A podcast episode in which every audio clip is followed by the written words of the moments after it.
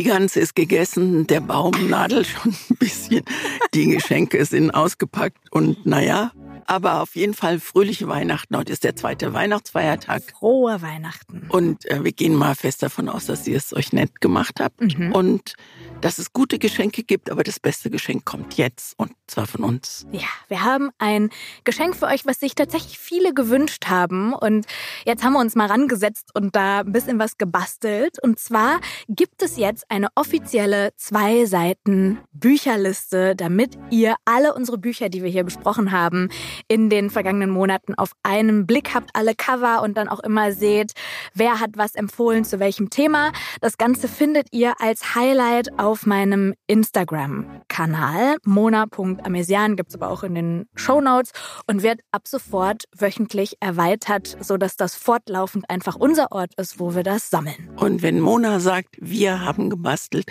dann sage ich, Mona hat gebastelt. Also das ist ein sehr tolles Geschenk, was Mona sich ausgedacht hat und was richtig viel Arbeit gemacht hat. Vielen Dank. Aber du bist ja immer in meinem Herzen dabei, Dankeschön. deswegen waren wir doch Es kam jetzt ein bisschen spät, aber es kam noch. Zwei Seiten. Der Podcast über Bücher mit Christine Westermann und Mona Amesian.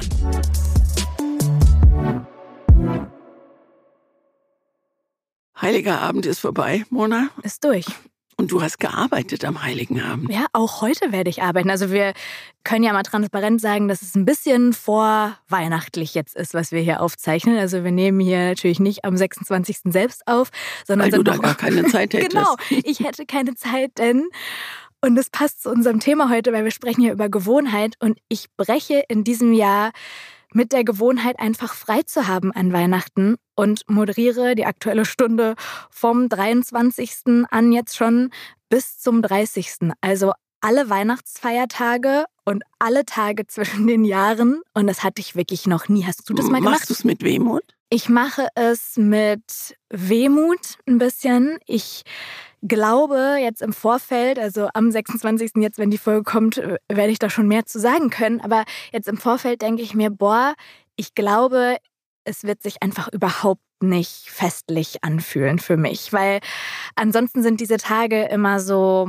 ja, wie, wie, so eine, wie so eine Pause von allem und ich gehe dann ganz normal, wie sonst auch, um 12 Uhr zur Mittagskonferenz in den WDR, bereite eine Sendung vor, moderiere die abends, hab um 20 Uhr Feierabend und am nächsten Tag wieder. Das ist schon sehr unfestlich. Ich kann dir aber sagen, es wird sich festlich anfühlen. Ja? Weil die Stimmung ist in dir drin. Und wenn du am Heiligen Abend zur Sendung fährst, das ist ein Sonntag, dann wirst du eine Weihnachtsstimmung spüren, weil in den Fenstern überall schon Kerzen sind, weil es leuchtet. Und du wirst ja auch sehr besonders vorkommen, weil du Weihnachten arbeitest. Ich habe das oft gemacht. Also Frank Blasberg und ich, als wir die Aktuelle Stunde moderiert haben, beide kinderlos. Es ist völlig klar, dass man da nicht die Kollegen ins Rennen schickt, die kleine Kinder vor allen Dingen zu Hause haben. Damals gab's immer noch Plätzchen vom Intendanten. Die und Zeiten es, sind vorbei. Die sind lange vorbei. Und es gab ähm, eine nette Karte und alle Kollegen haben, glaube ich, instinktiv irgendwas Schönes mitgebracht. Und es war eine, also es war vor allen Dingen, mit Frank kann man sich ja auch ordentlich fetzen. Es war eine sehr, sehr friedliche Stimmung. Und es überträgt sich auf die Moderation. Und ich bin sehr sicher, dass man das auch im Studio merken wird. Und vielleicht. Dass irgendwas anders ist. Ja, vielleicht, wenn die Feuerwehr das abnickt, habt ihr sogar eine Kerze oder ein weiß der Himmel. Auch die Zeiten sind vorbei. Sicherheitstechnisch. Nein, aber wenn du das so erzählst, kann ich mir das auch schon jetzt doch ein bisschen vorstellen, dass es sich natürlich anders anfühlt. Und weißt du, was das Tolle sein wird, wenn du nach Hause fährst? Du wirst um halb acht nach Hause fahren und dann wirst du an diesen diesmal wirklich hell erleuchteten Fenstern vorbeikommen. Du wirst die, du wirst die Weihnachtsbäume sehen und du fährst nach Hause und da steht ein Weihnachtsbaum für dich und dein Mann hat für dich gekocht und ihr macht's euch nett. Und um acht Uhr Weihnachten zu feiern ist ja nun wirklich nicht zu spät.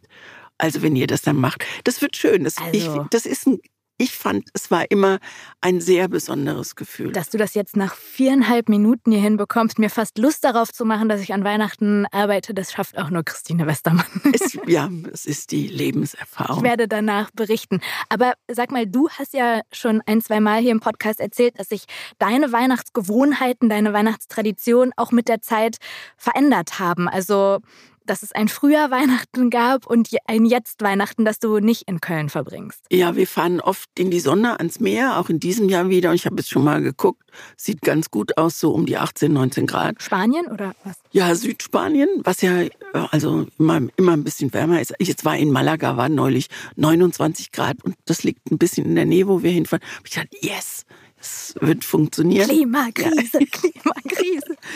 Also, und ich, ähm, diese Weihnachten für mich jetzt, wo ich erwachsen bin, sind viel, viel leichter als die Weihnachten, die ich als Kind erlebt habe, weil es bei uns nicht immer besonders harmonisch zuging und meine, meine Mutter Weihnachten für, für sie war das ein sehr wichtiges Fest, oft sehr, sehr traurig war. Und dann musst du als Kind versuchen, deine Mutter irgendwie aufzuheitern. Und da habe ich keine guten Erinnerungen dran. Und jetzt so, ich habe, also wir haben eine Weile auch immer einen Weihnachtsbaum gehabt. Dann stand der im Wohnzimmer und dann haben wir den mal auf den Balkon gestellt, weil das doch eine schöne Nadelei ist. Und ich habe ähm, hab lange mit einem tollen Typen zusammen gelebt, der aus der Tschechoslowakei kam. Und die hatten ganz irre Bräuche. Da musste man am Heiligen Abend mittags musste man überbackene Graupen mit Gänsefett essen. Es war eine unglaublich fettige Angelegenheit. Klingt auch so. Damit man gesund bleibt. Das war der beste Grund. Und ich glaube, man durfte vom Heiligen Abend an bis 1. Januar keine Wäsche aufhängen. Also das habe ich natürlich trotzdem gemacht. Guter Brauch. Und am 1. Januar, das gehört ja auch noch irgendwie mit dazu, musste es Linsen geben, damit im neuen Jahr genug Geld da war. Und das haben wir immer eingehalten und das fand ich sehr schön. Das hat mir sehr gut gefallen. Und am ersten Weihnachtsfeiertag oder Heiligabend gab es immer Karpfen mag ich nicht, weil das so, uh, so. Also das war, aber wann war diese Zeit mit dem Typen? Das war in den 80er Jahren. Und danach habe ich es Free Floating. Also so in deinen 30ern. Äh, so. Ja, in meinen ja, 30ern okay. bis Anfang der 40er. Weil ich glaube, das haben wirklich richtig viele, wie so eine Art Stundenplan für diese Tage. Deswegen haben wir uns ja auch das Thema Gewohnheit rausgesucht. Wir sind ein bisschen geschwankt zwischen Tradition und Gewohnheit, aber ich glaube, es ist wirklich für viele auch sowas, was sich ganz unbewusst entwickelt hat, dass sie sagen können, an Heiligabend um 12 Uhr gibt es erstmal Weißwurstessen bei meiner Oma. Wie ist es bei euch? Genau, ist das so? Also mhm. du feierst ja zum ersten Mal ohne deine Eltern. Was wirst du vermissen? Ich fahre tatsächlich abends, also es war ist fast so, wie du es vorhin gezeichnet hast. Ich fahre nach der Sendung noch ins Ruhrgebiet zu meinen Eltern und wir feiern da dann einfach ein bisschen nach hinten versetzt, ein bisschen später. Wir haben das so ein bisschen so ähnlich wie ähm, bei dir den Fall in unserer Familie. Wir haben meine gesamte Kindheit und Jugend immer auf ein und dieselbe Art gefeiert. Ich glaube, ziemlich klassisch Raclette, Baum, davor Bescherung und dann zusammensitzen mit der Familie. Dann haben wir oft auch Activity oder so danach noch gespielt. Es waren mal sehr lustige Abende mit meinen Großeltern, als mein Opa auch noch gelebt hat und der Arme dann da irgendwie Bärenhunger als Pantomime vormachen muss. Oh, und oh, also es war einfach sehr, sehr lustig. Und als er dann gestorben ist, weil er so eine Weihnachtsinstanz auch irgendwie war und für ihn das so wichtig war, haben wir irgendwann entschieden, mal wegzufahren. Ich glaube, das Jahr, nachdem er verstorben ist, ähm, weil alle gesagt haben, es ist, vielleicht brauchen wir mal jetzt was anderes. Da ist ein Platz, der leer ist und den kann man vielleicht jetzt erstmal nicht so füllen emotional. Und seitdem sind wir als Familie, auch mit meiner Oma, 12, 13 Jahre jedes Jahr weggefahren nach Marokko und haben da Weihnachten gefeiert. Dann natürlich viel weniger traditionell, sondern kurz mit so einem kleinen Mini-Weihnachtsbaum ein paar Geschenke austauschen und dann, ja, Essen wird dann gemacht für einen und dann also einfach wirklich Urlaub ja, zu machen in der mhm. Zeit. Und jetzt ist es in diesem Jahr dadurch, dass ich arbeite und auch andere Familienmitglieder auch arbeiten müssen, in diesem Jahr kommt es so zusammen, sind wir mal wieder zu Hause und müssen uns ein bisschen eingrooven, wie das nochmal geht. Deswegen habe ich nicht so ein nicht so ein starres Bild davon, weil es jetzt eben viele Jahre auch sehr unkonventionell war. Aber es ist ja bei dir dann auch so. Es gibt ja viele, die sagen, Weihnachten in der Sonne kann ich mir überhaupt nicht vorstellen. Dazu brauche ich. Nee, ja das ändert sich dann irgendwann, glaube ich auch. Also neue Gewohnheiten, ich habe mir gerade überlegt, das Wort gibt es eigentlich gar nicht, aber es kommen neue, schöne Gewohnheiten dazu.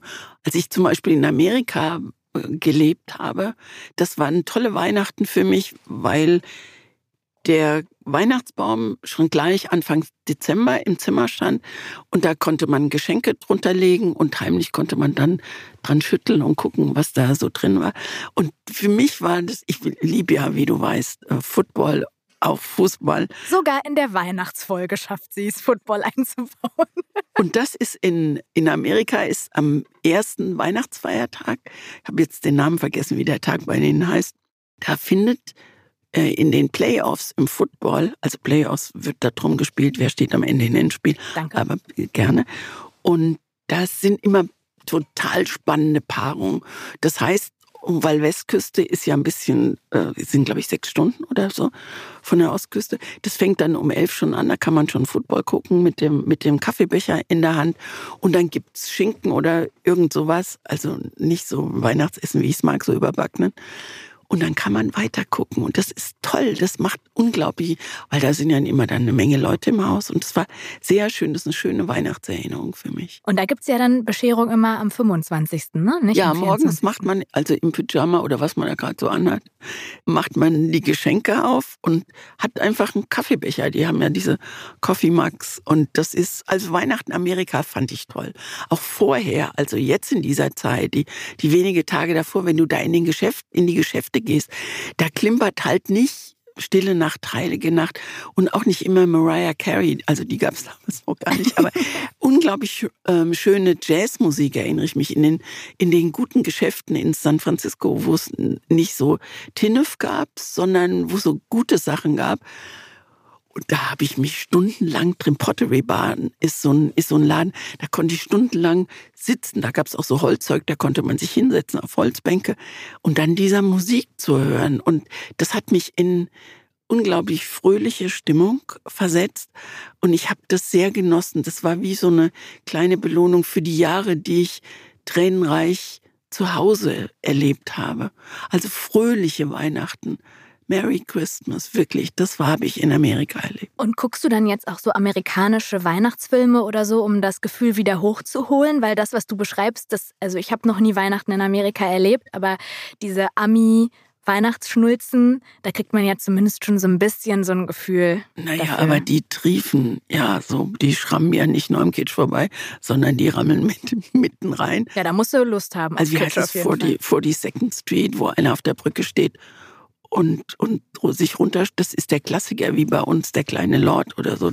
Nein, das muss ich nicht. Nee, ich bin gar nicht so ein, so ein Fernsehmensch. Wenn ich da mal drin hänge, wenn mal einer angemacht hat. Aber die gucken wirklich, ja, wir gucken, wir gucken nicht am Du guckst Football dann. Ich, wenn, wenn es das hier gäbe, würde ich gucken, selbstverständlich. Aber du, also ich habe ja schon mal gesagt, ich weiß, du magst diesen Begriff nicht so gern, aber du hattest ja ein sehr bewegtes Leben. Mit du hast es nicht bewegt, du hast wild. Wild, ein sehr wildes Leben. Ich finde es auch weiterhin immer eigentlich noch cooler zu sagen wild als bewegt. Auch mit den verschiedensten Phasen geografisch, wo du gewohnt hast, aber auch Menschen, die an deiner Seite waren. Also ist jetzt keine so Konsistenz, dass du sagst, ich bin nie aus dem Ort weggezogen, wo ich geboren bin. Ich bin zusammen mit einem und demselben Menschen, seit ich 15 bin. Und eigentlich ist die Tradition immer ähnlich geblieben. Jetzt nicht nur auf Weihnachten bezogen, sondern ganz generell die Frage, bist du ein Mensch, der Gewohnheiten braucht oder sie ermeidet im Leben und im Alltag? Weder noch. Ich glaube, ich nehme es, wie es kommt. Ich habe einmal Weihnachten ganz allein gefeiert, weil ähm, mein Freund mich äh, verlassen hatte. Also kurz, kurz davor. Ui. Und ich nicht, ich weiß gar nicht, wo ich hin wollte. Ich glaube zu meinen Schwestern oder so. Wie alt warst du da? Ähm, da war ich 42, 43. Und ich konnte aber nirgendwo hin, weil ich richtig krank geworden bin. Also so, dass ich im Bett lag. Und ich fand das gar nicht schlimm. Also es war natürlich traurig, aber ich kann es mir auch dann so allein nett machen, also Zimtsterne und Gedöns. Und das war so also so ein ganz stiller Stolz in mir, dass ich gut mit mir alleine sein kann. Das wusste ich schon, aber an so einem heiligen Abend, wenn, wenn du außerhalb jeder Gewohnheit bist und du eben raus, wir wohnten damals in, in so einer ganz tollen Dachgeschosswohnung, wo du über die Stadt gucken konntest und dann haben die Glocken geläutet und dann konntest du in Fenster reingucken, was ich sehr, sehr gerne sowieso mache. Also das Leben der anderen. Und da bin ich nicht mal traurig gewesen, sondern ich habe gewusst, da fängt was Neues an. Und wir hatten uns auch, das ist, glaube ich, ganz wichtig zu sagen, nicht im Megastreit getrennt, sondern das war klar, die Beziehung ist zu Ende und ich glaube, ich habe sogar gesagt, ich möchte, dass du nicht, dass wir jetzt hier zusammen hocken, sondern mach das bitte mit der neuen Frau, die in deinem Leben ist. Und das war auch alles Also du gut warst nicht im triefenden Liebeskummer, der dich in so ein Überhaupt Loch nicht. gezogen Also hat. natürlich, ich war sehr, sehr traurig. Und das war ja auch der Grund, warum ich dann nach San Francisco gegangen bin. Aber es war jetzt nicht so, dass ich da im, also mit verheulten Augen vorm Weihnachtsbaum saß. Ich glaube, wir hatten sogar noch einen Weihnachtsbaum. Ich finde halt, wenn ich mir so über das Thema Gewohnheiten Gedanken mache, bin ich auch so innerlich so ganz unentschlossen und zwiespältig, weil ich einerseits Gewohnheiten sehr mag, auch wenn man so meine Freundinnen und Freunde oder mein, mein Mann darauf anspricht, die werden lachen, weil wenn ich einmal was gefunden habe, was ich mag, zum Beispiel ein Gericht in einem bestimmten Restaurant, was ich sehr mag, dann will ich immer in dieses Restaurant und ich nehme, die ganze Karte ist voll von leckeren Gerichten, aber ich bleibe bei dem, ich bin da, glaube ich, eine sehr treue Person dann. Bereust du es hinterher, dass du denkst, Mensch, hätte ich doch mal was anderes Nee, gegessen? andersrum. Wenn ich dann denke, Ah ja, das kenne ich, Ne? das Gefühl das war jetzt auch in Thailand, ich habe, glaube ich, 37 Mal Partei gegessen, weil ich gemerkt habe, Partei mag ich einfach gerne. Und jedes Mal, wenn ich dann dachte, ah, komm, jetzt nimmst du mal den gebratenen Reis in der Ananas, das ist doch auch bestimmt richtig lecker, habe ich mein Partei vermisst. Was ist Partei noch? Partei sind so Reisbandnudeln Mhm. mit, ich habe es immer mit gebratenem Tofu gegessen, so einer ganz leckeren Soße und dann ist da so Gemüse mit drin.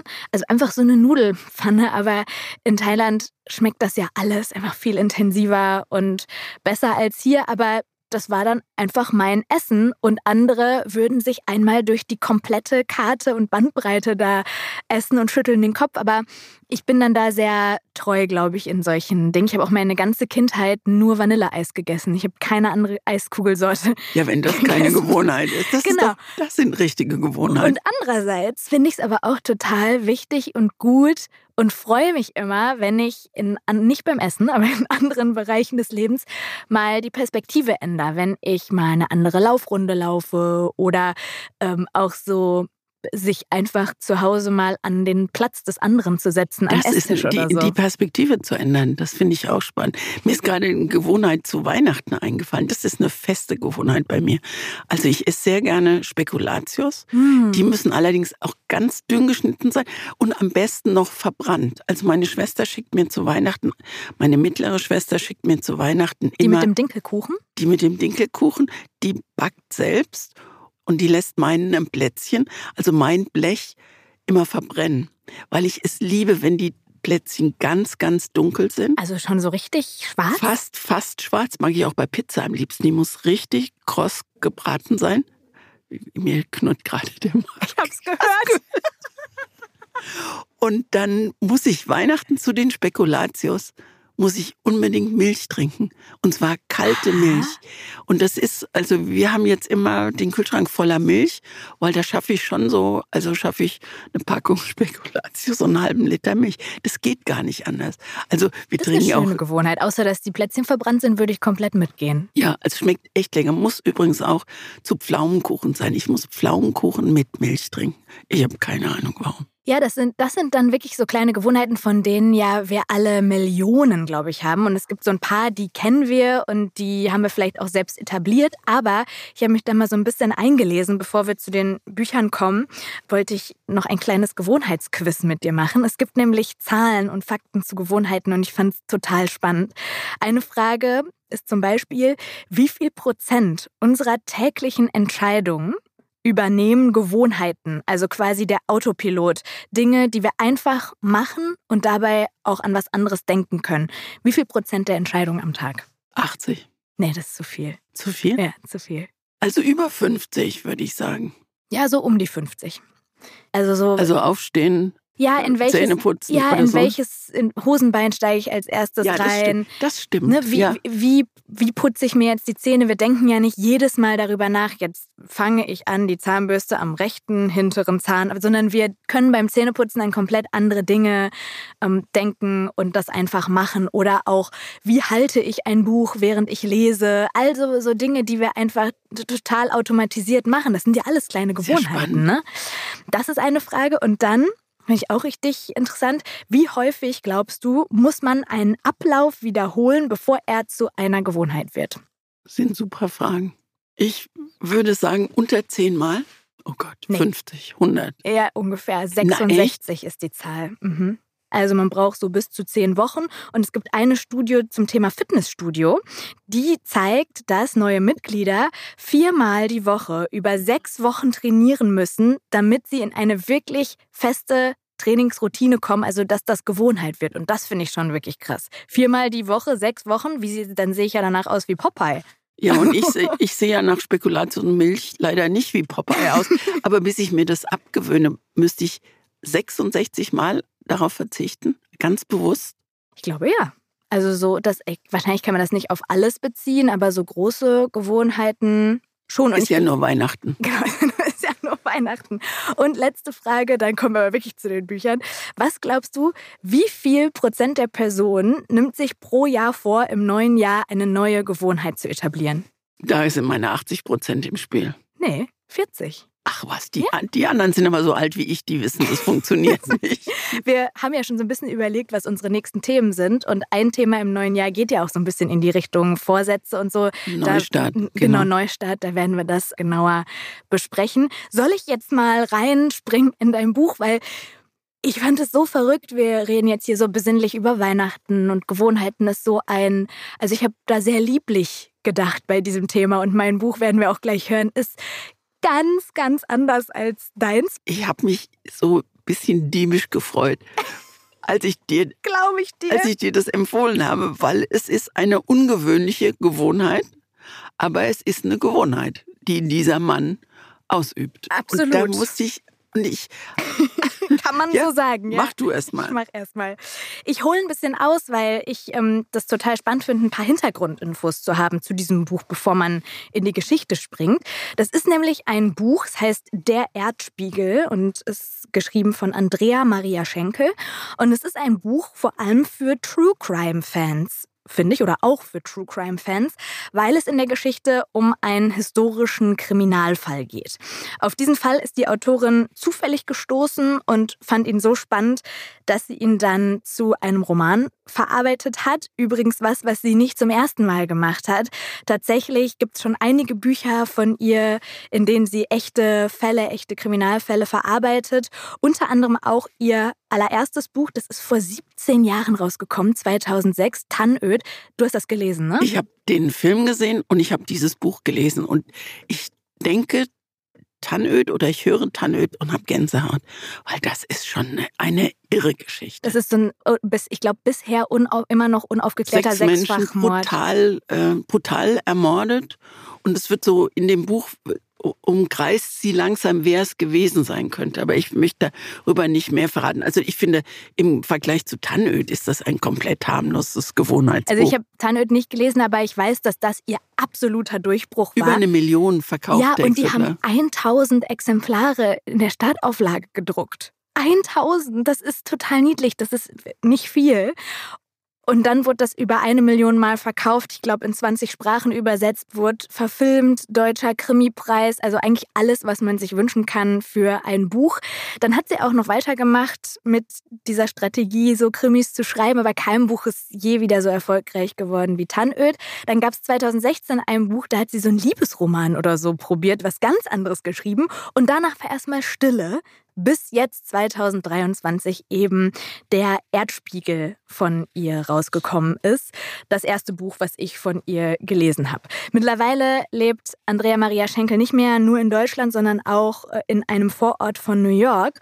Und hinten im Buch beschreibt sie, wie sie da auf diesen Erdspiegelfall aufmerksam geworden ist, nämlich als sie im Archiv der New York Times eigentlich zu einem anderen Mord recherchiert hat, was man halt so macht. Ich finde das aber toll. Das ist doch, ein, ist doch ein toller Beruf. Total äh, Für ein Buch geil. recherchieren über Mörder. Ja, und dann ist sie eben bei dieser Recherche auf ein Buch aus dem Jahr 1811 aufmerksam geworden, in dem es um den Serienmörder Andreas Bichel ging, der, und das war die Vermutung in der New York Times später, Jahrzehnte danach die Inspiration für Jack the Ripper, the one and only gewesen sein könnte, weil die beiden ähnlich gemordet haben. Ich fand es total spannend, deswegen fange ich auch damit an und habe mir gedacht, wenn ich sie gewesen wäre, hätte ich das, glaube ich, an den Anfang geschrieben, weil sie erklärt das hinten im Buch. Aber, also kommt immer darauf an, wo man solche Infos mag. Aber ich fand das so spannend, wie das alles entstanden ist. Vielleicht hätte ich es als Vorwort und nicht als ja, also Nachwort Ich glaube, das eine gute Idee, weil dann liest man noch mit einer Idee mehr Aufmerksamkeit. Genau, ich habe das erst hinterher dann hinten erfahren, dass das ein echter Fall ist, den ich euch jetzt endlich mal erzähle nach all dem Vorgeplänkel. Also, sie erzählt in diesem Roman auf unter 200 Seiten eben diesen Fall nach, in dem es um einen Viehhändler in einem Dorf in der Nähe von Regensburg geht. Andreas Bichel eben, haben wir gerade schon gehört den Namen. Es ist ein Typ, über den die Menschen im Ort eigentlich nur Gutes zu sagen haben. Er gilt als verlässlich, integer, ehrlich. An einer Stelle im Buch steht auch der Satz, er hat die joviale Art jener, die immer mehr als genug zum Leben hatten. Also auch wohlhabend und ja, im besten Sinne stadtbekannt. Also eigentlich auch eine gute Partie. Auf jeden Fall eine gute mhm. Partie und sympathisch und eigentlich mögen ihn alle. Dann verschwinden aber auf einmal junge Frauen in diesem eher ärmlichen Ort, drei hintereinander. Und die Spuren dieser Frauen, die verlaufen sich immer an derselben Stelle, nämlich auf dem Hof von diesem Bichel. Die Familien der Vermissten, die werden dann klar nach und nach irgendwie misstrauisch, stellen Fragen, wollen Antworten, aber die gibt er ihnen nicht. Im Gegenteil, er weist jede Schuld von sich und sagt, er hat absolut keine Ahnung und sie sollen ihn in Ruhe lassen, so in diesem Sinne. Wir als Leserin wissen aber mehr. Wir wissen, dass er lügt, dass diese Frauen alle tot sind, weil er sie zu sich gelockt hat und sie dann ganz brutal ermordet hat, immer mit einer ähnlichen Masche. Er hat nämlich mit der Sehnsucht seiner Opfer gespielt. Das finde ich das Tolle an diesem Buch. Also diese, diese, dieses vage, aber diese Hoffnung der Mädchen, der jungen Frauen damals aus diesem Elend, in dem sie eigentlich gelebt haben, rauszukommen. Und das hat er sehr, sehr geschickt ausgenutzt. Und deswegen, auch deswegen habe ich dieses Buch gemocht, zu sehen, wie einer den Trick versteht. Ja, er hat nämlich genau mit dieser Sehnsucht gespielt einer besseren Zukunft. Diese Mädchen, die er damit erreicht hat, die haben, halt, haben von verschiedenen Dingen geträumt, von der großen Liebe, von Geld, von Erfolg. Und er hat ihnen gesagt. Einfach eigentlich das, wovon man heute auch noch genau. träumt. Träume ändern sich nicht. Und, und das ist die, diese schöne Parallele zur Gegenwart. Ja, genau. Man vergisst auch manchmal, dass es so weit weg ist. weg ist, aber es hat dann doch auch so eine so was Altes, so ein bisschen diese Geschichte, so was Märchenhaftes. Deswegen noch verrückter dann zu wissen, dass das so passiert ist. Aber er erzählt diesen Mädchen auf jeden Fall, er würde einen Erdspiegel besitzen, also einen Spiegel, in den man gucken kann und dann sagt dieser Spiegel einem die Zukunft voraus. So lockt er diese Mädchen zu sich in die Kammer. Das Ding ist, dass diese Mädchen ja, nach dem Blick in den Spiegel überhaupt keine Zukunft mehr haben, weil er sie dann ermordet. Und zwar wirklich, also wirklich nicht einfach hier ein Stich und dann weg, sondern mit allem ausweiden, zerstückeln, im Hof begraben. Aber das ist sehr dezent beschrieben, finde ich. Äh, ja, ja ich also ich bin zart beseitigt, glaube ich. Ich mache beim Tatort die Augen zu. Aber dadurch, dass es im 18. Jahrhundert spielt, war es für mich weit weg. Bevor ich jetzt gleich erzähle, weil ich, ich es ist nicht so ganz einfach für mich, jetzt dieses Buch so zu bewerten und einzuordnen. Bevor ich das mache, würde mich noch mal einmal dein Gedankengang interessieren, warum du uns jetzt hier in dieser seichten Weihnachtsgewohnheitsfolge diesen Brecher auftust. Also was war dein Gedankengang, als klar war, wir machen Gewohnheit und du hast ein Buch gesucht?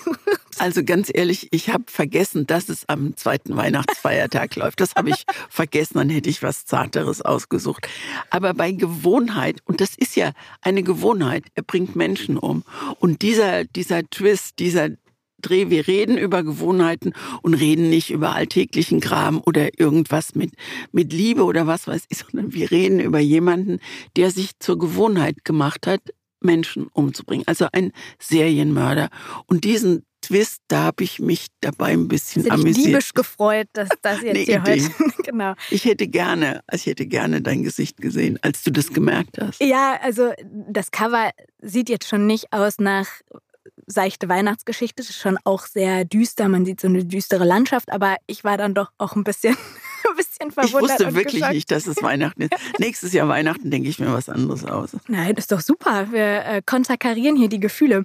Aber also, warum es für mich nicht so einfach ist, das jetzt zu bewerten, ist, dass ich glaube, dass das handwerklich ein richtig gutes Buch ist Ich finde die Sprache total klar und so sehr reduziert und es braucht so ungefähr drei Sätze, dann ist man da drin und kommt da auch nicht wieder raus bis Seite 190 oder so, weil das einen so reinzieht. Ich finde die Geschichte mitreißend und sehr spannend auch zu beobachten, eben wie dieser Bichel sehr lange mit einem Geflecht aus Lügen jongliert und durchkommt und alle hinters Licht führt und man selber weiß so viel mehr als alle Menschen im Buch. Das fand ich schon richtig beeindruckend und sehr gut gemacht.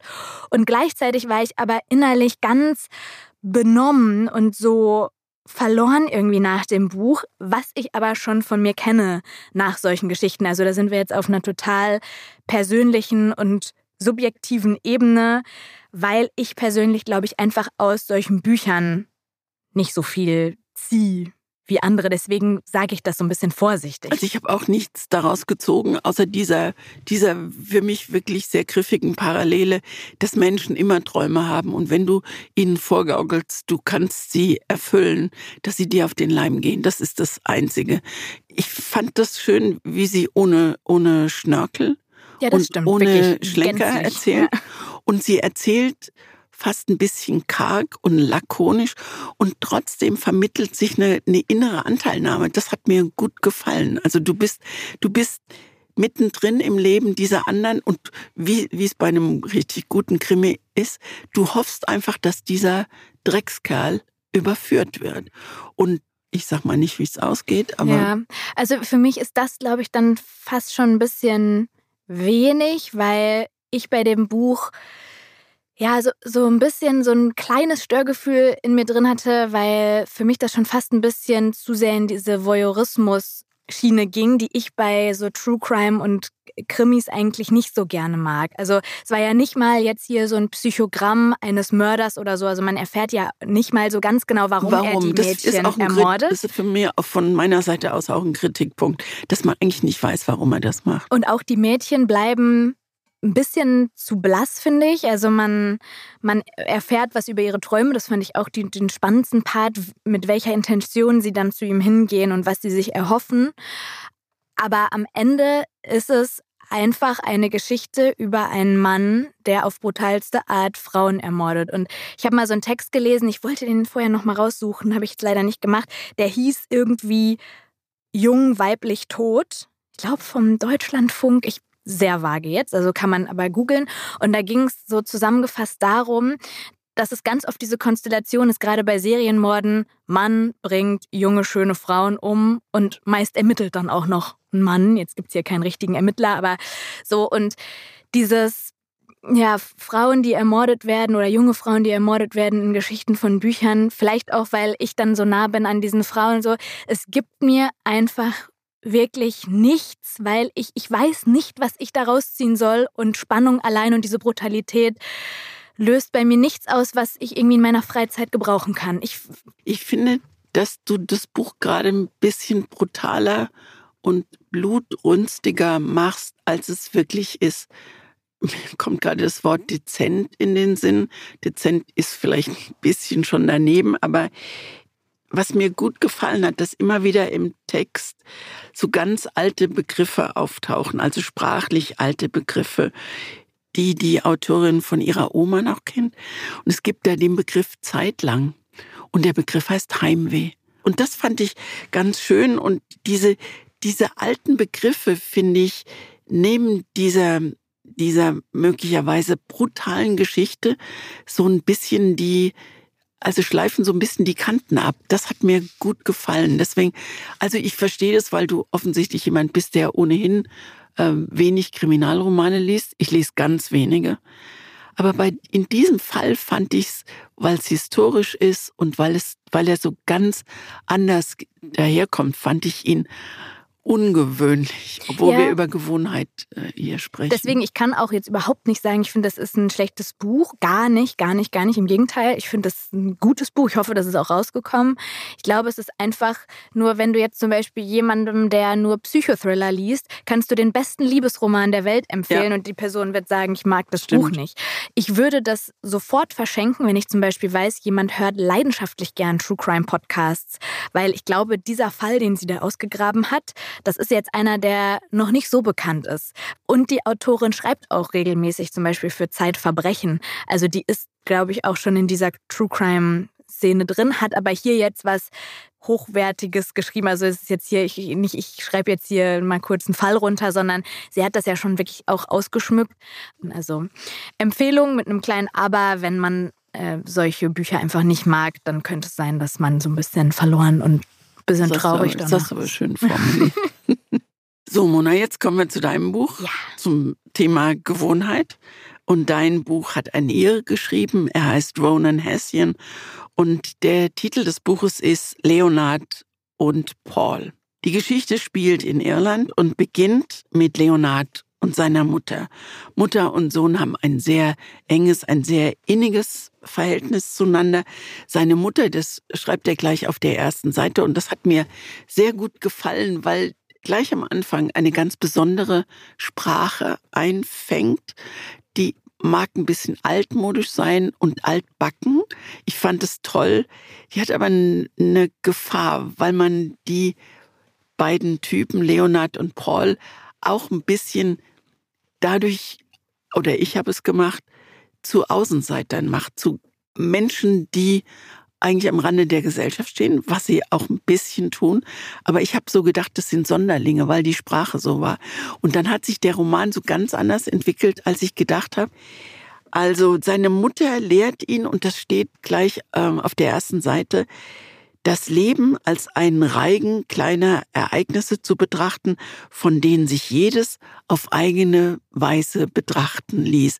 Das macht schon mal klar, mit wie viel Gelassenheit, guter Gelassenheit dieser Leonard eigentlich ans Leben rangeführt wird und wie er sein Leben dann auch lebt. Für die Mutter war Güte etwas völlig Normales, also es war eine herzensgute Frau, wenn man dieses schöne Wort mal benutzen mag. Er hat zum Beispiel gesagt, wenn jemand im Garten hinten kein Vogelhäuschen hat, dann kann man das nur akzeptieren, weil er vorne ein Vogelhäuschen hat. ja, also ein Garten ohne Vogelhäuschen. Ich weiß noch, Und das genau. war, das waren so sehr liebenswürdige, liebenswerte Geschichten, die diese beiden Personen oder vor allen Dingen den Jungen, den Leonard, charakterisieren. Er ist ein stilles, ein verträumtes Kind und er lebt auch als erwachsener Mann noch mit seiner Mutter zusammen. Sie macht ihm Bügelfalten in die Hosen, die er heimlich wieder wegbügelt weil er schon ahnt, dass Bügelfalten in der Jeans nicht zu suchen haben. Die beiden sind, leben dicht beieinander, aber sind eigentlich sehr unabhängige Menschen, die die Privatsphäre des anderen respektieren. Die Mutter stirbt dann, völlig überraschend, und Leonards Trauer ist still, sie ist in sich gekehrt, wie eben dieser ganze Mensch, Leonard. Jetzt Paul. Paul ist der beste Freund von Leonard. Er ist auch über 30, er lebt auch noch bei seinen Eltern. Er ist ein bisschen selbstvergessen, er scheut die Gesellschaft von extrovertierten Menschen, was ja an sich schon eine tolle Eigenschaft ist, mhm. finde ich, find ich, wenn man es durchziehen kann. Seine Schwester Grace ist ganz anders. Sie macht ihm immer Druck, er falle seinen Eltern zur Last, was die aber gar nicht so sehen. Er soll da endlich mal ausziehen, er soll mal ein eigenes Leben und so. Die Eltern, Helen und Peter, haben ein sehr liebevolles Miteinander. Das habe ich sehr gern gelesen, auch, ja. wie die miteinander umgegangen sind. Und die freuen sich eigentlich insgeheim, dass Paul doch noch bei ihnen lebt und dass sie sich so ein bisschen kümmern können. Also Leonard und Paul, zwei Menschen, die nicht im Mittelpunkt stehen wollen. Außenseiter könnte man sagen, aber so sehen sie sich gar nicht. Sie wollen sich halt nicht einmischen, sie wollen sich nicht aufspielen und sie beobachten eher als mittendrin zu sein. Grace, die Schwester, versucht jetzt liebevoll, aber auch ein bisschen genervt, ihren Bruder Paul anzuschieben, hat aber auch gar nicht so richtig Zeit dazu, weil sie Andrew heiraten wird und die Hochzeitsvorbereitungen ziehen sich durch diesen gesamten Roman. Und wie der Autor das Ganze beschreibt, das macht er sehr schön, finde ich, sehr sachte. In der Sprache immer so ein bisschen wie aus dem Takt gefallen. Es ist eine ungewöhnliche Annäherung an diese beiden Menschen, die mir sehr gut gefallen hat. Paul und Leonard treffen sich oft, also mindestens einmal in der Woche. Und das fand ich klasse. Die Dialoge, ne? Die Dialoge sind großartig und sie spielen miteinander. Es gibt in dem Haus von Paul gibt es eine ganze Kammer, die ist bis oben an die Decke voll mit Spielen. Und ich spiele auch so gerne. Ich finde das toll, wenn man Lust hat. Und das hat man, wenn man dieses, wenn man liest, wie die beiden das miteinander machen, hat man auch Lust zu spielen. Und die beiden, so steht es im Buch, sind wie Yin und Yang. Leonard mit seiner Eigenschaft für Faktenwissen und Paul mit seiner Neugier aufs Leben und auf den Mond und überhaupt auf alles. Weil man muss sagen, der eine arbeitet als Ghostwriter für eine Kinderenzyklopädie, also der schreibt so Kinderlexikon-Einträge zu allem Möglichen und der andere ist so Aushilfspostbote, macht dann aber an einer Stelle bei einem Wettbewerb mit und erlangt dann durch etwas sehr Absurdes Ruhm. Und dann beginnt eine Liebesgeschichte, die es erstmal schwer hat. Leonard kommt aus seinem Schneckenhaus ganz, ganz langsam raus und traut sich gemächlich. Und auch dieser Paul oder Paul traut sich was zu. Schöne Idee, schöne Geschichte. Und ich hatte nicht damit gerechnet, dass eine Geschichte, die so ungewöhnlich beginnt, so gemächlich auch in der Sprache, sich derart hinziehen kann. Nein, echt? Ja, ich sie hat mich oh in ihrer, nein. sie hat mich in ihrer Gemächlichkeit allmählich wirklich richtig mürbe gemacht. Und ich fand, und das ist meine Kritik an diesem Buch, es war alles so absehbar. Es war so absehbar, dass es ein gutes Ende nehmen würde. Wobei am Ende gibt es ja nochmal so einen Schlenker, wo man denkt, ah, es nimmt doch kein, dann ist es aber doch gut. Und am Ende sind alle happy. Aber bis dahin, ganz ehrlich, also sagen wir mal so, ab der Hälfte habe ich mich gelangweilt. Ich, das hat mich überhaupt nicht. Ich habe immer wieder nachgeguckt, wie viele Seiten hat dieses oh. Buch, hat dieses Buch eigentlich noch. Und die Zeit ist mir wirklich, die Zeit ist mir echt lang geworden. Hinten auf dem Cover steht das Lieblingsbuch der Buchhändlerin aus England und Irland. Und mit so einem, mit so einem Zitat würde man mich sofort kriegen. Und auch hier in Deutschland war das auf der Shortlist der Unabhängigen. Ne? Und ich, also ich, ich frage mich gerade, also meine Synapsen drehen ja, gerade im Kopf ja, so Karussell, ja, weil ich, ich denke, was ist denn? am Anfang. Ja. Also bis, bis, ich weiß jetzt nicht, ob es die Hälfte ist oder das erste Drittel oder so, aber irgendwann habe ich gedacht, irgendwann war die, war diese Verwandlung, die die beiden genommen haben, für mich so gewollt. Das war so, Jetzt zeigen wir mal ganz in aller Ruhe und ganz gemächlich, wie aus zwei Außenseitern zwei wirklich fabelhafte Menschen werden. Ja?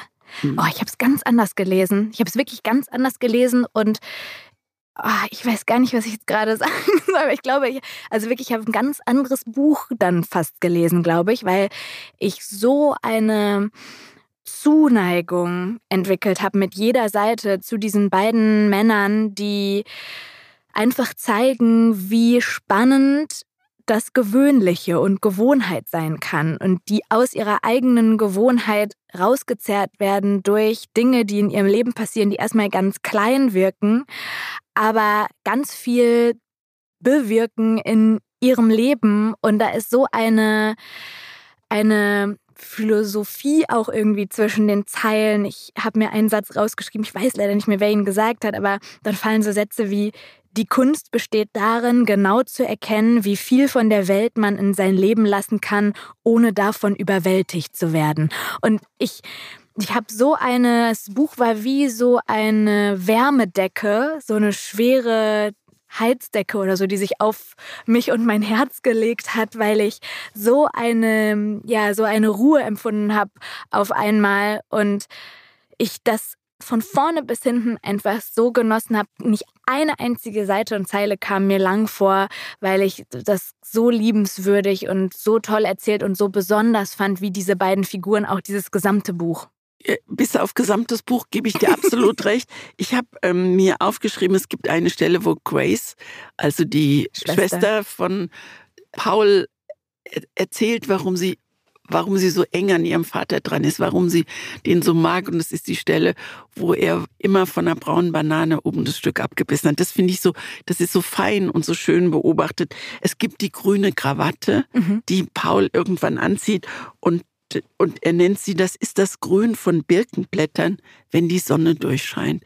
Und das sind tolle, tolle Sätze und tolle Formulierungen. Oder dass er, dass er irgendwann in einem, in einem Cabrio fährt nach einer wichtigen Sache in seinem Leben und er fühlt sich frei zum ersten Mal, richtig frei, wie eine Umschlagmanschette. Und das finde ich schön, weißt wenn du keine, wenn du keine, ähm, wie nennt man die Dinger? Äh, diese, ich weiß, ähm, Wie heißt diese Knöpfe, ne? Diese Wie heißt die denn? Manschettenknöpfe? Ja, ja genau. ja, mit, mit Sprache und Worten arbeiten wir hauptberuflich. Das ist richtig. Also, weil er keine Manschettenknöpfe gefunden hat und deswegen das nicht festmachen konnte. Und dass er sich so frei wie eine Umschlagmanschette, das, das hat mir unglaublich gut gefallen. Und deswegen sage ich, das ist ein schönes Buch, aber gar nicht ab einer gewissen Stelle, sondern ich bin so langsam reingerutscht in so eine, ach ja, mach's doch jetzt mal ein bisschen kürzer. Was ist, als er Shelley kennenlernt, Leonard, das, ich möchte ja nicht so viel erzählen, und die alleinerziehend ist, und da gibt es einen kleinen Sohn, der heißt Patrick, da war mir klar, wie das Ding ausgeht. Aber das Es- macht doch nichts. Das ist ein viel gut Ja, Buch. aber- durch und durch. ja, da das kann man war ja auch doch viel gut, aber es war mir zu viel, viel Zu viel gut. viel gut ja. Also das kann ich wirklich gar nicht, gar nicht unterstützen, dieses Gefühl. Das ist so witzig, dass das so auseinandergeht. Ich wollte einfach mich so da drin suhlen. Und weißt du, was ich glaube, warum ich dieses Buch so mochte? Ich glaube, das war auch in diesem Jahr für mich so ein passendes Buch, weil das alles konterkariert hat, weil was dieses Jahr sonst war. Für mich, wir sind jetzt auch in der letzten Folge dieses Jahres, da kann man ja immer so ein bisschen nochmal zurückgucken. Ich fand, es war ein extrem anstrengendes Jahr, ein extrem hartes Jahr, auch weltpolitisch, beruflich, privat viel Gewiggel im Kopf. Und dieses Buch hat das wie so alles aus mir rausgesaugt und hat mich in eine Welt gepflanzt, die ich so beruhigend und sanftmütig und nachdenklich und gleichzeitig aber auch irgendwie humorvoll fand. Und ich glaube, das war mein Lieblingsbuch in diesem Jahr. Boah, Mhm. das finde ich interessant. Ich glaube schon. Ich akzeptiere das selbstverständlich, gebe dir in weiten Teilen recht, würde aber trotzdem gerne bei meinem Eindruck bleiben am Ende. Ich sag's, weil ich es auf den Lippen habe, war ich froh, als es vorbei war. Aber das ist, macht, Ja. Bücher halt aus, ne? Dass das so es ist immer, mal es so, ist immer so schlimm, ist. dann zu sehen, dass jemand auch enttäuscht ist, wenn es sein Lieblingsbuch war und die Westermann sagt, boah, ich habe mich streckenweise ziemlich gelangweilt, dann ist es natürlich doof. Irgendwie finde ich bin gerade gar nicht so doll enttäuscht. Ich fand das oder ich finde ich finde es eher immer wieder ganz interessant und irgendwie auch schön und tröstlich, dass wir alle so anders sind und andere Dinge schön finden und davon leben Bücher ja auch, ne? Genau. Die einen, wie gesagt, mal findet die eine das eine gut, die andere das andere und mal finden wir halt beide Dinge schön. Hier ist es, glaube ich, einfach ein, man muss es mal antesten, ob man die Sprache mag, ob man Zugang zu den Figuren findet und ob man dann eher wirklich so diesen Funken hat, der überspringt wie bei mir oder eben auch nicht wie bei dir. Und das, beides ist ja vollkommen fein. Aber ich, ich fand es ganz, ganz süß, dieses Buch. Ich finde es ein ganz wichtiger Punkt, den du sagst. Man muss es antesten und bringt uns auch zur nächsten Frage, also nicht zur nächsten Frage, sondern zu unserer tollen Rubrik eine Frage, zwei Seiten. Aber ich will dazu noch mal was sagen mit dem Antesten. Ich finde es ganz wichtig, wenn man in einer Buchhandlung steht, dass man sich ein Buch zur Hand nimmt, dass man es aufklappt und dass man reinliest, ob man mit der Sprache die ist in dem Fall hier bei Leonard und Paul, ist die sehr besonders. Und da braucht es ein bisschen Zeit, bis man da reinrutscht. Und die Zeit sollte man sich nehmen, drei Seiten lesen, dann nochmal in der Mitte nachgucken. Also Ein Gefühl dafür bekommen. genau, sich ein Buch. Gefühl, äh, ein Gefühl dafür bekommen, sich vertraut machen. Und du hast total recht, das bringt uns wirklich schon zur Frage, die wir bekommen haben für unsere Rubrik. Eine Frage, zwei Seiten. Und zwar haben wir eine Nachricht bekommen von Selina, die geschrieben hat, ich liebe euren Podcast, aber er macht mir ehrlich gesagt auch jede Woche ein kleines schlechtes Gewissen. Das finde ich einen sehr süßen Ausdruck. Ein kleines schlechtes Gewissen, weil ich schon so lange kein Buch mehr ganz gelesen habe. Ich kriege es einfach nicht hin, bin abgelenkt, kann mich nicht aufraffen oder breche ab und greife zum nächsten, das ich wieder nur halbherzig lese. Ich frage mich deshalb, sollte ich das einfach hinnehmen oder glaubt ihr, dass man sich das Lesen angewöhnen kann. Deswegen passt diese Frage perfekt zu dieser Folge. Wenn ja, was wäre euer Rat? Ich finde es eine, eine sehr spannende Frage und ich bin eine Idee ratlos. Ich weiß nicht, ob ich so eine heftige Leserin wäre, wie ich es bin, wenn ich es nicht beruflich machen müsste. Also ich erinnere mich an früher, früher ist jetzt vielleicht 23, 25 Jahre her, als ich noch keine Buchempfehlerin war, da bin ich immer hinterhergehinkt mit, oh, was hat denn jetzt den Buchpreis bekommen? Was steht denn auf der besten Liste? Und dann kommen so Fragen, hast du schon gelesen? Und dann schämt man sich Nein zu sagen und, und dann liest man rein und dann würdest du mir Leonard und Paul empfehlen und ich lese rein und denke, oh nee, also ich weiß nicht so genau, wie man da, welchen Rat man da geben kann. Ich glaube, also Ihre Frage ist ja, kann man sich das Lesen angewöhnen? Sollte man das überhaupt versuchen oder dann auch einfach irgendwann hinnehmen, dass man nicht lesen mag? Ich glaube, man kann sich das Lesen angewöhnen und kann sich da auch ein bisschen pushen, wenn im Innern schon so eine Anlage da ist, dass man es mögen könnte. Und ich würde jetzt mal Selina unterstellen, wenn sie Woche für Woche diesen Podcast hier hört, gibt es da irgendwo ein Interesse an Büchern und sonst würde sie ja auch gar nicht so eine Frage stellen.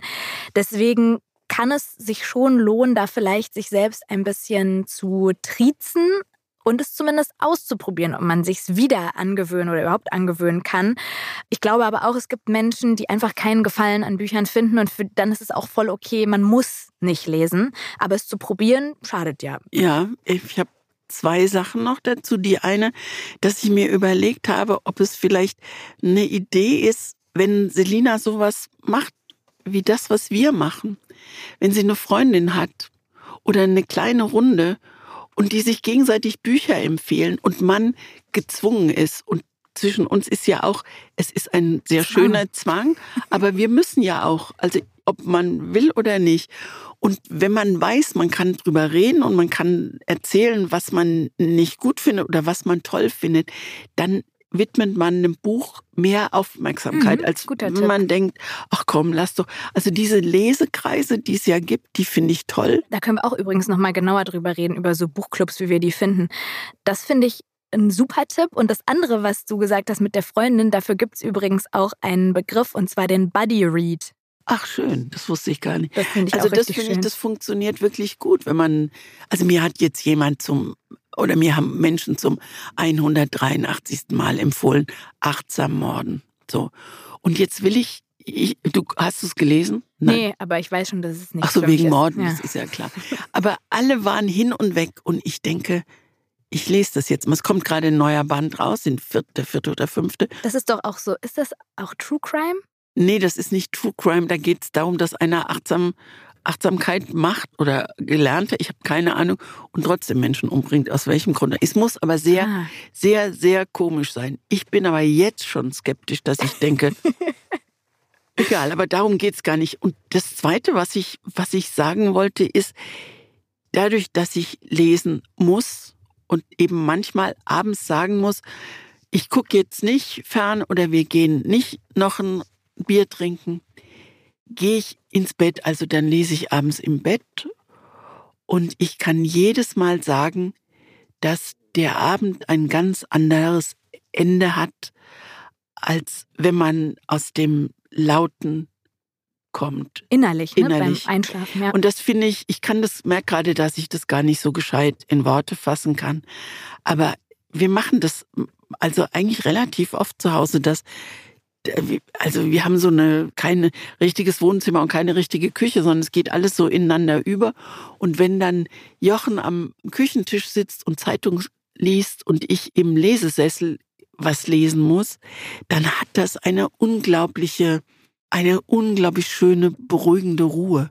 Und es zieht so, es zieht so Gelassenheit ein und der Tag geht gut zu Ende. Mhm. Und dieses Gefühl mal zu erleben, wenn man ein Buch liest, das wünsche ich Selina sehr. Und vielleicht klappt das, wenn sie wirklich, wenn sie das mal mit anderen ausprobiert. Also sich mit, der, mit, einer Freundin einfach ein Buch sucht und sagt, wir starten jetzt gemeinsam und in einer Woche reden wir mal über die ersten zwei Kapitel, wie wir die so fanden. Weil, also mein, jetzt auch kein Masterplan für sie, aber ich habe auch mal so überlegt und ich glaube, es braucht so so drei Schritte, nämlich einmal das richtige Buch finden, was ja bei ihr auch anscheinend nicht so einfach ist. Jetzt gibt es ja gerade diese tolle Übersicht, die ich vorhin erwähnt habe. Also Selina, vielleicht gehst ist du da, da Leonard noch mal durch. und Paul schon drin? Äh, selbstverständlich. Jetzt ja. Selina, nur damit du es weißt. Also äh, einfach mal, wenn du die Folgen gehört hast, das Buch, das dich am meisten gecatcht hat, das nehmen und sich dann vielleicht auch so, egal ob mit einer Freundin oder ohne, so Ziele setzen. Das finde ich eigentlich beim Lesen immer so, hm, daraus so einen Wettkampf Das zu ist machen. schon wieder so Arbeit. Ja, ne? aber ich könnte mir vorstellen, um sich dran zu gewöhnen und eine Gewohnheit aufzubauen und sich aufzuraffen, kann es vielleicht helfen und sich dann auch wirklich ganz kleine Ziele erstmal setzen. Also bloß nicht zu viel, zu schnell sagen, ich muss jetzt ein Buch pro Monat oder so lesen, das ist zu viel, sondern anzufangen mit entweder jeden Abend drei Seiten oder äh, jeden zweiten Tag eine halbe Stunde. Ähm, es gibt eine App, die ich an dieser Stelle empfehlen möchte, die heißt Forest. Kennst du die? Kenn nur Forrest Gump. Nee, Forest heißt die App. Und die ist dafür da, dass man sich fokussiert und nicht aufs Handy guckt, weil Handy ist ja auch oft eine äh, Ablenkung. Und dann stellst du eine Zeit ein. Ich mache irgendwie immer 25 Minuten, auch manchmal beim Lesen. Und dann sperrt sich dein Handy Oh, und wie es toll. wächst ein Bäumchen. 25 Minuten lang. Nach 25 Minuten ist der Baum ausgewachsen. Wenn du an dein Handy gehst, stirbt der Baum und dann hast du einen abgestorbenen Baum in deinem Wald. Und wenn du ans Handy gehst, dann steht da auch so, willst du wirklich aufgeben? Dann wird es einen verwelkten Baum in deinem Wald geben. Und dann denke ich immer, nein, nein, nein, nein, nein, ist ja gut, ist ja gut. Und gerade kann man da auch kleine Weihnachtsbäume züchten und so. Was es alles gibt, ist ja unglaublich. Das macht so Spaß. Also Ja. das wäre vielleicht auch eine Möglichkeit, wenn das Handy das Problem ist und ablenkt. Ja, das, ähm, nur noch, weiß nicht, wenige Sätze dazu. Das glaube ich auch, dass in Selinas Kopf und in vieler anderer Leserinnen Kopf irgendwas anderes noch rumgeht, also was nicht, was nicht geklärt ist oder was man vielleicht klären, unbedingt klären sollte oder wo, wo man sich drücken will oder so, dass der Kopf zu voll ist, um da noch, um da noch Text reinzupacken. Und dann hilft es vielleicht wirklich, was du auch gerade schon angesprochen hast, sich in eine richtig gemütliche Stimmung zu versetzen, auch so räumlich. Und wenn man mit einem Buch mal in die Badewanne geht oder sich Kerzen anmacht oder sich leckere Snacks, ich empfehle ja immer Koalas zum Lesen, aber ich sag's nicht mehr, sonst kriegen wir 100.000 geschenkt.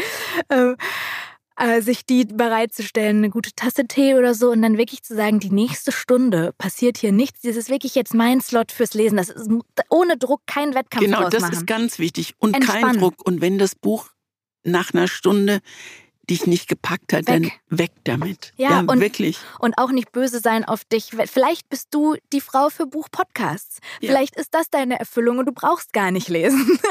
Also so oder so freuen uns wir uns, einfach zu. dass du am Start bist und vielleicht haben die Tipps ja auch anderen ein bisschen geholfen. Du grinst mich schon an, weil die nächste Folge Ist wird eine, eine, ganz besondere. besondere. Mona hat in der nächsten Folge Geburtstag. Das ist der Hammer. Du hast am 2. Januar Geburtstag.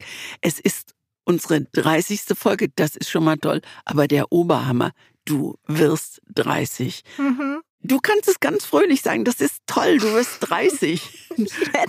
Juhu! Also wir werden ja dann auf jeden Fall in der nächsten Folge drüber sprechen, was das mit mir macht. Aber wir haben uns gedacht, wenn ich 30 werde an einem Dienstag und das durch Zufall, es war so mind-blowing, als wir rausgefunden haben, es ist auch noch unsere 30. Folge, haben wir gedacht, es kann nur ein Thema geben für diese Folge, nämlich 30.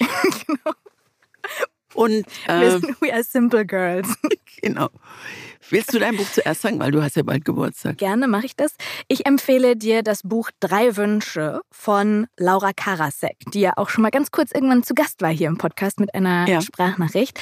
Ich habe dieses Buch vor vier oder fünf Jahren gelesen, als es rauskam. Also da war ich dann Mitte 20 und habe beim Lesen gedacht, boah, ich glaube, ich lese das nochmal, wenn ich 30 werde, weil es geht in diesem Buch um drei Frauen, die um die 30 sind, oder ziemlich genau 30, das genau weiß ich gar nicht, aber die alle auf der einen Seite ganz unterschiedliche Leben führen und auf der anderen Seite verbindet sie ein Gefühl, nämlich das Gefühl zu wissen, was jetzt kommt, das stellt die Weichen für mein gesamtes Leben. Und das ist ja auch oft das, womit diese 30 so aufgeladen wird. Und ich, du warst noch keine 50, da laden sich ganz andere Sachen auf. Oder mit ja, 70. Auch das will ich nächste Folge auf jeden Fall von dir wissen, was die anderen Jahrzehnte so ausmacht und was die 30 für dich so besonders oder auch nicht besonders macht, weil es ist ja schon ein Riesending also egal ob man will oder nicht, 30 werden ist schon, hm, ist ein Step. Und deswegen möchte ich gerne mit dir über dieses Buch reden, auch ganz uneigennützig, um es selbst nochmal lesen zu dürfen und zu müssen, aber auch um es dich lesen zu lassen, wenn du es nicht kennst und dann mit dir drüber zu reden. Ich äh, empfehle dir ein Buch, das heißt Bei euch ist es immer so unheimlich still von Alena Schröder. Und es geht um eine Mutter-Tochter-Beziehung unter anderem. Äh, die Mutter ist schon weit über 30 und die Tochter ist so um die 30 und kriegt ihr Leben nicht so richtig auf die Reihe. Und deswegen ist mir dieses Buch eingefallen. Es ist ein ziemlich umfangreiches Buch, es erzählt ziemlich viel und mehr dazu sagen wir einfach beim nächsten Mal. Ich habe es tatsächlich zu Hause schon liegen und weil es so umfangreich ist, habe ich es bisher einfach nicht lesen können. Das liebe ich immer, wenn du Bücher empfiehlst, die ich eh schon lesen wollte. Das ist wieder so eins. Wollte, ja? ja, ja, wollte okay. ich total. Das Cover sieht auch irgendwie so sehr einladend aus. Also und dein, dein Cover also. ist, ist unglaublich. Als ich das gesehen habe, habe ich gedacht, was wird das denn? Ist das so, ist es so ein Cover aus der Ramschkiste im, im Kaufhaus? Also oh, unheimlich grell und schrill und bunt. Ja. Jetzt enden wir so komisch. Ist hier. doch spannend. Ich finde es spannend. Es hat mir sehr viel Spaß gemacht, Christine, mir wie immer. Vielen Dank. Und das nächste Mal, wenn wir uns hören, bin ich 30. Da wirst du dich total anders anhören, ist ja völlig klar. Und wirst auch ganz anders aussehen. Guck noch einmal in das Gesicht ohne Falten. Ja, mach mal so. Ah ja. War ein schönes Gesicht, hat mich gefreut, dieses Gesicht kennengelernt zu haben. Same. Bis bald. Bis bald. Tschüss, Mona.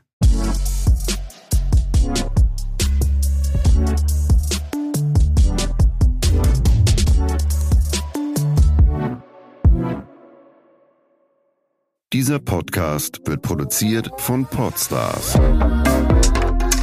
bei OMR.